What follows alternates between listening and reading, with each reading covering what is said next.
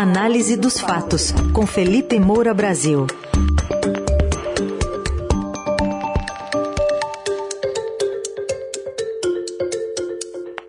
Hoje, com a análise de uma reportagem exclusiva do Estadão, que mostra o direcionamento de verbas públicas federais para compra de caminhões de lixo com suspeita de superfaturamento e também algumas mudanças esquisitas em legislações que acabam beneficiando infratores. Oi, Felipe, bom dia. Salve, salve, Raizen, Carol, equipe da Dourada FM, melhores ouvintes, sempre um prazer falar com vocês. Vamos com tudo em mais uma semana. Bom dia, Felipe, bem-vindo. Bom, mais uma vez a Condevasf né, entra aqui na pauta do dia, dessa vez com duas hashtags possíveis, né? A farra do caminhão de lixo ou então o bolsolão do lixo.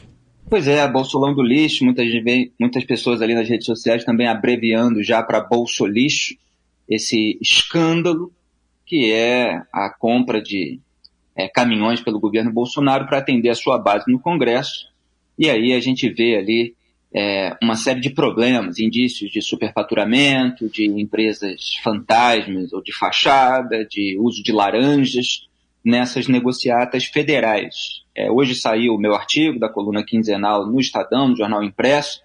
O título é Bolsonaro inflou o Centrão e eu estava justamente é, contextualizando é, é, esse caso é, dentro de outros que o próprio jornal vem investigando, como dos tratores, né, que resultou naquele apelido Tratolão. É, Bolsolão acabou pegando mais para todos esses esquemas, porque aí não fica é, restrito a um equipamento específico. Mas você teve o caso dos tratores, dos ônibus escolares e agora dos caminhões de lixo. Fora aí escolas fake, é, kits, é, de é, empresa aliada do Arthur Lira. Né? Você teve vários escândalos aí dentro de, desse mesmo campo. Agora, inflar os preços desses equipamentos ou veículos que são essenciais para a população, como os tratores, ônibus escolares, caminhões de lixo, é uma forma perversa de desviar dinheiro dos pagadores de impostos sob a falsa aparência de compromisso com o bem-estar da sociedade. É o que eu estava apontando no primeiro parágrafo é, do meu artigo de hoje. Então, o governo, senadores e deputados, eles ganham um apoio local com a propaganda dessas entregas para os prefeitos, enquanto escoam por empresas suspeitas e eventualmente são de aliados, como a gente vai ver no desdobramento da reportagem de hoje, a diferença, não só o valor total é, do, do, do lote comprado, mas a diferença entre o preço inflado, que é pago pelo poder público, e o valor de tabela de cada unidade comprada.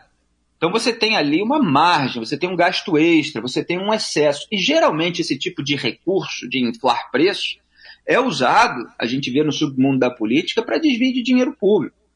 É claro que pode ser, é, em alguns casos, um, um, uma estrita forma de favorecer diretamente um aliado com uma quantia ainda maior do que aquela que seria liberada pelo governo.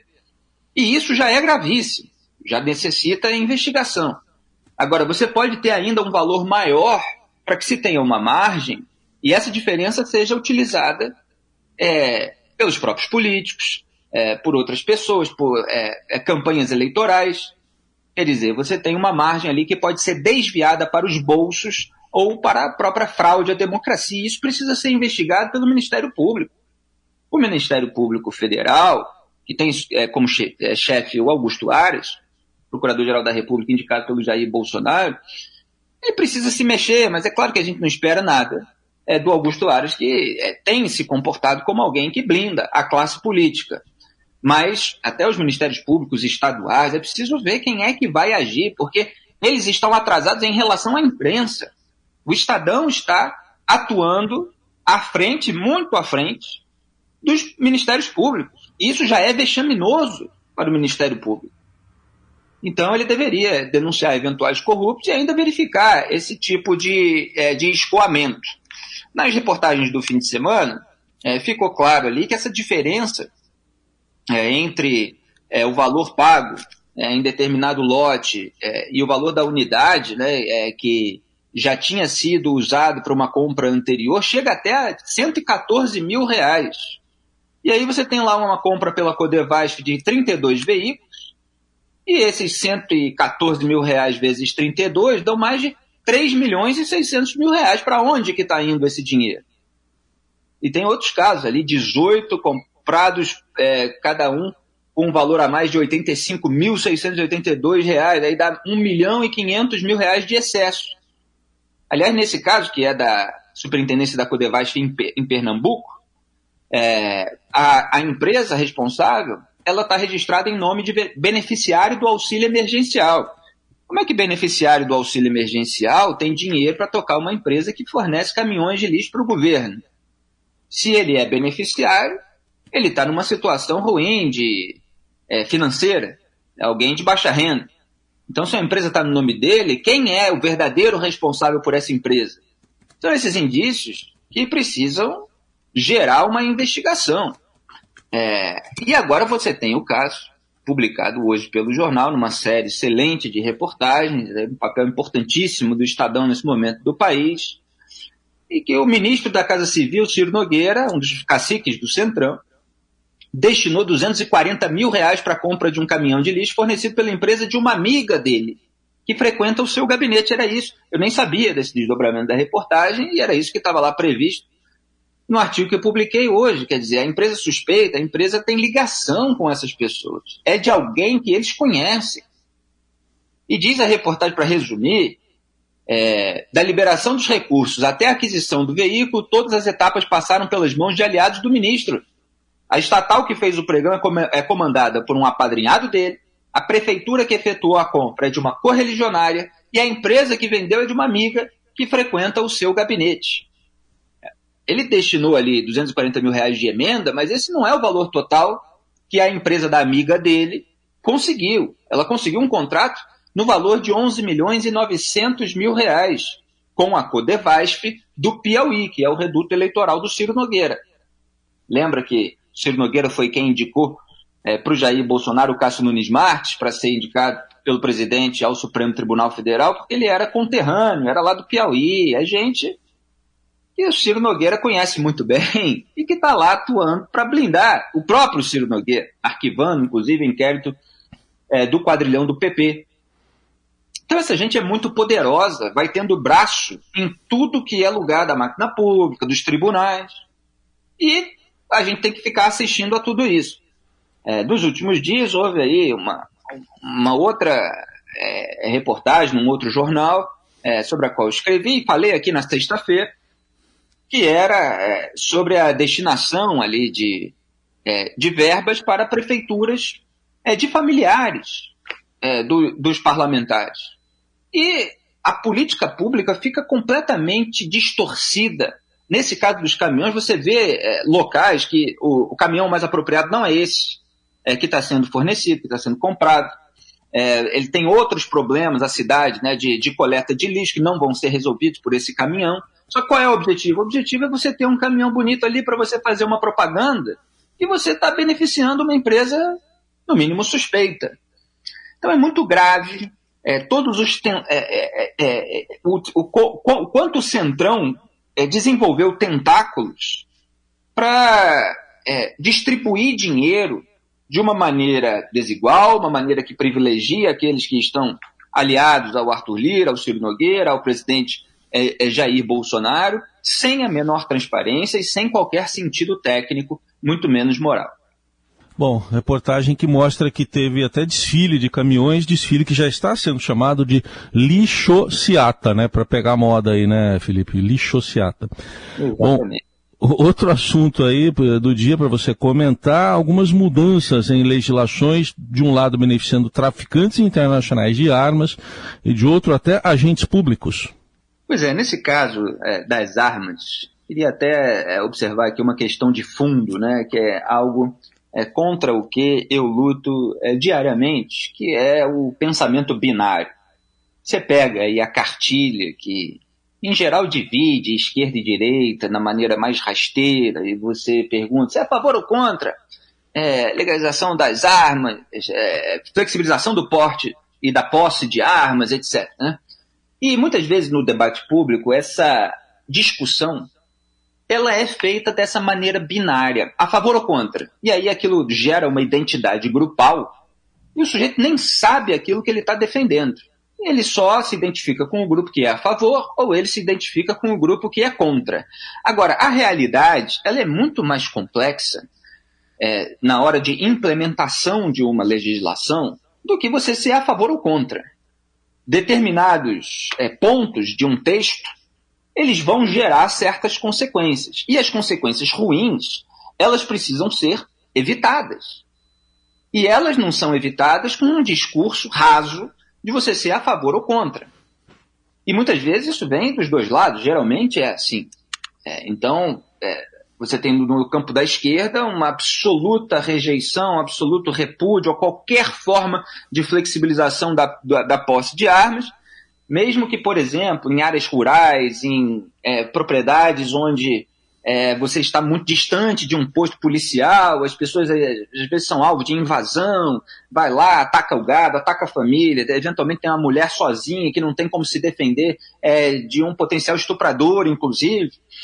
É, você tem uma, é, uma série de situações em que é preciso debater a flexibilização da, da posse de arma, onde pode usar, inclusive só dentro da casa ou em todo o terreno, tudo isso foi discutido é, recentemente, por baixo, evidentemente, dessa discussão mais rasteira que a gente vê. E agora você tem um efeito nocivo é, de um decreto do Jair Bolsonaro que fica com esse é, é discurso rasteiro do armamento. Né? Não é nem mais contra é, é, o, sei lá, o desarmamento excessivo, é um discurso de armamento, vamos armar a população, aí você tem uns reacionários aloprados que ficam é, gritando, e sem qualquer nuance e a eliminação da nuance causa esse tipo de efeito nocivo. Então está lá hoje, manchete do jornal Globo, é ontem, na verdade, né? É, mudanças na lei beneficiam traficantes internacionais de armas que ganham penas menores e até liberdade.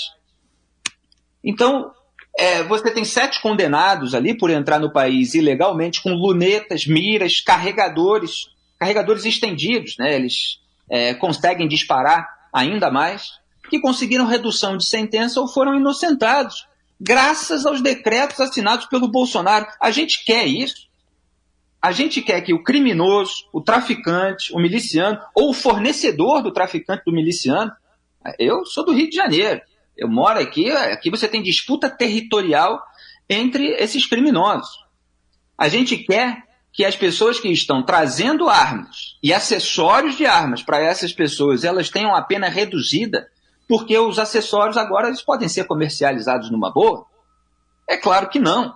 Então, quer dizer, o texto precisa ser mais específico a respeito desse ponto para que não ocorra esse tipo de facilitação. Mas ocorre. Então, traficante lá é, trouxe 16 miras laser usadas para aumentar a precisão dos disparos é, nove carregadores estendidos de pistola com capacidade para 31 cartuchos. Chegou no Brasil escondido lá num aparador de chute, aquele, aquele é, produto acolchoado ali que é usado em treino de, de, artes marciais, de lutadores de MMA, às vezes a gente vê é, em boxe também. E essas pessoas estão tendo a pena aliviada. Então, quer dizer, é preciso distinguir. Se você quer é, é, facilitar a, a, vinda para o país de determinados produtos que eventualmente pode ser, podem ser utilizados numa modalidade esportiva, de tiros ou qualquer coisa assim, bom, você precisa pensar nas consequências, porque o crime organizado pode acabar sendo beneficiado por essa flexibilização.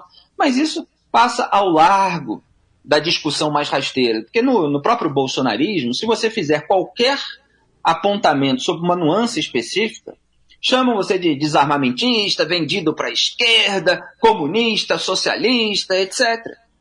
É uma imbecilidade. Da mesma forma, do outro lado existe esse tipo de, de radicalismo. Né? É isso em que o Brasil está vivendo hoje. Mas para dar tempo de eu falar de todos os assuntos, deixa eu passar aqui para o caso é, da improbidade administrativa. Um caso. É, olha, eu se procurar no YouTube, botar meu nome, Felipe Moura Brasil, improbidade, você vai ver um monte de vídeos meus alertando sobre todas as consequências é, que a mudança na lei de improbidade trariam. E aí você chega nesse fim de semana e tá lá. Nova lei de improbidade administrativa reduz em mais da metade ações contra agentes públicos. E os políticos já estão começando a se beneficiar e vários deles estão incluindo na defesa aquelas alterações que eles próprios ajudaram a aprovar no Congresso Nacional para aliviar a própria barra. Então, quer dizer, a gente aponta lá atrás, na raiz, e depois as consequências vêm, elas chegam. E quando a gente aponta na raiz, vem os grupos, né, essas tribos, aí, defensores propagandistas, muito, muito bem remunerados, é, para atacar aqueles que apontam as preocupações é, que são da sociedade. Né? Quando a gente aponta na raiz, a gente é atacado, é, eles é, fazem um monte de cortina de fumaça, depois vem a consequência, como ela fica longe da causa, eles não dão atenção nenhuma e muitas, muitas pessoas que vivem na bolha, que só querem o viés de confirmação, buscando é, num suposto comentarista, que na verdade é um propagandista, é, a confirmação daquilo em que já, já acreditam, elas ficam sem saber o que, que aconteceu. Então o que aconteceu é que bolsonaristas e lulistas, membros do PT e a base do governo Bolsonaro, aprovaram mudanças na lei de improbidade administrativa para que os políticos se beneficiassem. O caso recente mais escandaloso foi o do ex-ministro da Saúde, Eduardo Pazuello, absolvido é, naquela ação que o responsabilizava pelo caos no sistema de saúde em Manaus, onde os pacientes morreram asfixiados por falta de oxigênio. Só que você teve uma mudança na lei, por exemplo, que tirou a omissão, assim como você teve outra, é, que exigiu a comprovação de dolo, que é uma coisa muito difícil, porque o, o sujeito que incorre num ato de improbidade administrativa ou, ou em qualquer crime, se não assina lá, ó, eu, fulano, estou incorrendo nesse crime, tá? eu estou fazendo essa ação aqui com a intenção deliberada de prejudicar é, a vida de fulano, de roubar dinheiro, etc. Você não, não tem isso. O que você tem é o responsável e a consequência. Então você tem o dano ao erário, você tem o dano aos cofres públicos, você tem o dano à saúde pública com a morte, inclusive, de pessoas. Então a lei revogou lá vários itens, entre eles é, aquele que considerava crime retardar ou deixar de praticar indevidamente ato de ofício. Então quer dizer, se você contribui para mortes por omissão, isso é insuficiente. É, é preciso haver a comprovação de que você ganhou alguma coisa com aquele ato e de que você fez aquilo absolutamente de forma intencional, senão você não é punido. É um nível de absurdo de uma distopia completa. O Bolsonaro também está tentando agora aliviar a barra dele no caso da funcionária fantasma que ele manteve durante 15 anos em Vila Histórica de Manducaba, aqui região de Angra, de Angra dos Reis, no Rio de Janeiro, a Baldo Açaí. 15 anos vai dizer o quê? Foi sem querer. Não teve não teve intenção. eu estava usando dinheiro do povo, dos pagadores de impostos, para pagar a caseira lá da minha casa, que dava água para os cachorros. Mas olha, foi mal aí, entendeu? E aí não é responsabilizado. Arthur Lira, presidente da Câmara, eleito com apoio de Jair Bolsonaro, acusado de rachadinha lá na Assembleia Legislativa de Alagoas. Não, veja bem, é, foi mal aí e tal, não era isso, não era isso que eu queria, né, foi sem querer, e pronto. E aí vai tudo passando bolsonaristas e lulistas, atuando juntinhos. E você vê que eles próprios é, não apontam as consequências, estão lá falando sobre outros temas. Muito bem, no fim das contas, essa história do, do bolso lixo que você citou pode ser citada também como uma, uma coisa assim feita sem intenção, né, do dolo, né? Pode ser uma justificativa. É, exatamente. Eu, foi mal aí, né? Desculpa aí, tá, qualquer é. coisa. É, é, porque, só para concluir, é, é, o sujeito faz aquilo na base do se colar colou. Ah, vamos fazer isso aqui na base do se colar colou, né? Tem a vantagem aqui para o aliado ou para ele próprio e tal, não sei o que. Aí foi descoberto. Se tu falar, ah, não, não teve dolo. É isso. Não tem como. Você dá todas as margens para que as irregularidades, as ilicitudes aconteçam. E a sociedade é a que acaba sendo prejudicada. Este foi o Felipe Moura Brasil, diariamente com a gente aqui no Eldorado. Já já a coluna estará no site radioeldorado.com.br e também nas plataformas de áudio em formato de podcast. Felipe, obrigado. Até amanhã. Valeu a todos. Um grande abraço. Até amanhã. Tchau.